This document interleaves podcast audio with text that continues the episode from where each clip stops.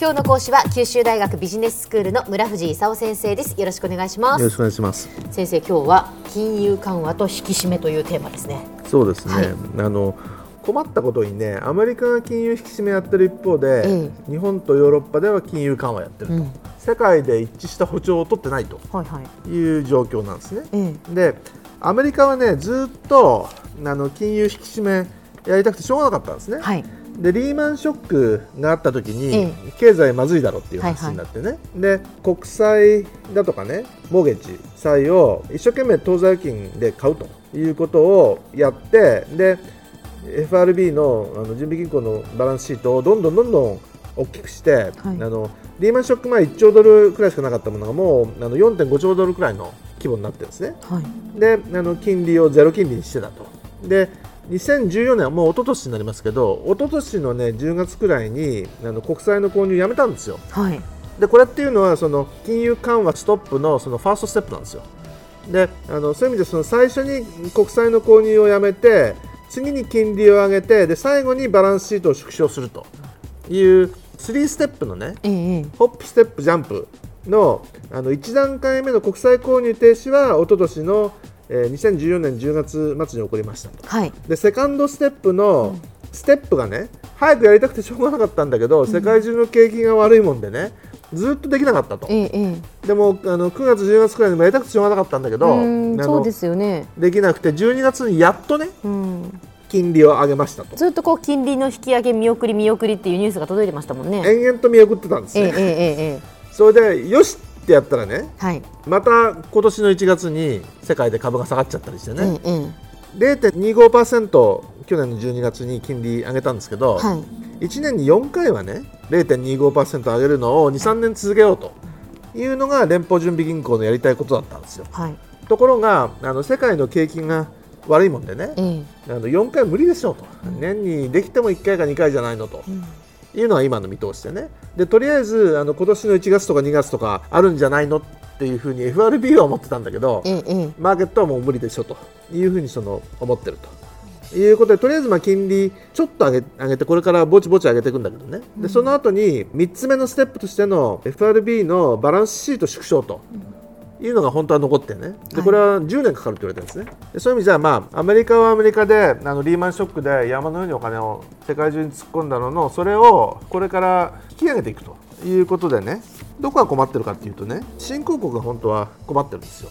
リーマンショックの時に山のようにお金を放り込まれたのにねええ。金利があの引き上げられてこれからバランスシートをあの縮小していくということになったもんでね。中国はまあ大きいからね、えーアメリカだけの問題じゃないんだけどもブラブラジルだとかね南アフリカだとか、はい。あの金利が引き上げられたんでねどんどんその国の通貨売られちゃうと。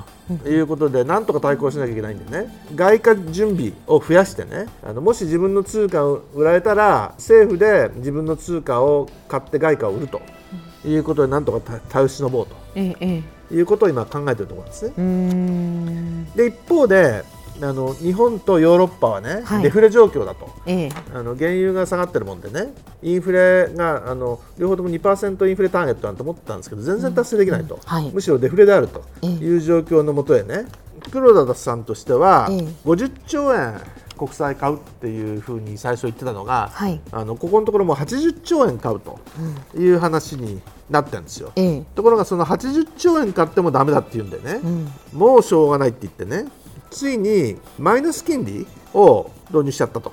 でこれ今年の1月末にね、はい。あの導入しちゃったんですけど、ええ。これまであの民間銀行がと日銀の当座預金に置いてた当座預金の金利を0.1%プラスだったものをね、はい。マイナス0.1%にしちゃったと。うん。でそういう意味じゃその皆さんが銀行に持ってる預金の金利がマイナスになったわけじゃなくてね、そうですよね。ええうん。民間の銀行が日銀に対して持ってた金利がマイナスになっちゃったと。いうことなんですけど、はい。銀行っていうのは貸し出しと国債と当座預金の3つくらいしか使用資産はないんですよ。はい。で今までその一生懸命ね日銀が民間の銀行から国債を買ってたんでね、あの民間銀行の国債が日銀当座預金に変わってたと、ええでも250兆円くらい民間銀行は日銀に対して当座預金を持ってるんですけど、ええ。それを全部あのマイナス0.1%にしたら大変なことになるんでね、はい。今までのはいいからこれから民間銀行が日銀に持つ当座預金をマイナス0.1%にしようという話になりましたと、はいはい。い、うことなんですよ。で日銀的に言うとこれで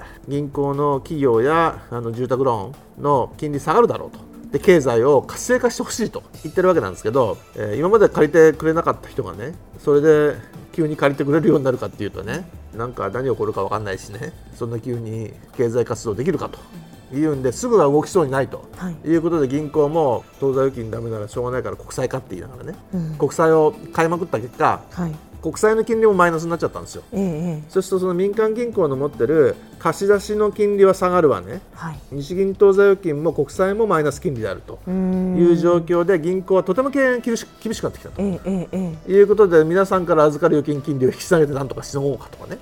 大企業から手数料を取ろうかとかね。ちょっといろいろ対策を考えてると。いうことでこのマイナス金利をどのような、ね、効果を生み出すか本当に日銀があの期待しているようにねその貸し出しの活性化で経済の活性化につながるのかどうかと。はいはい。いうのはちょっと怪しいと。でこれから何が起こるのかちょっと眺めなきゃいけないという状況ですね。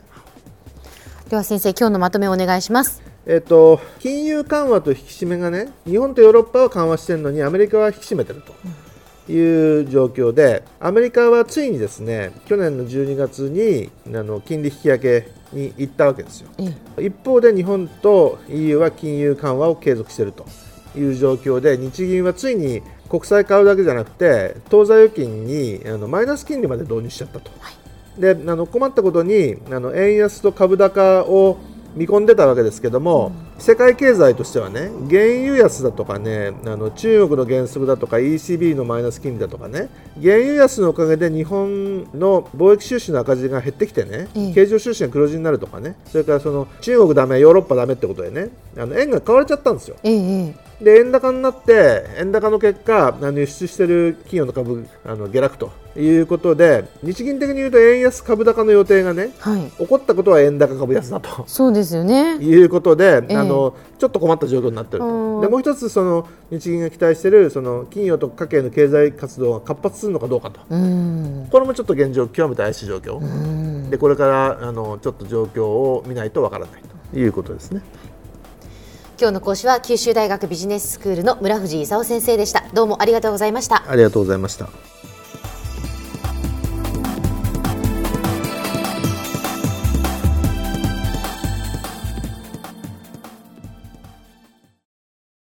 ゾクゾクグイグイメラメラつながる。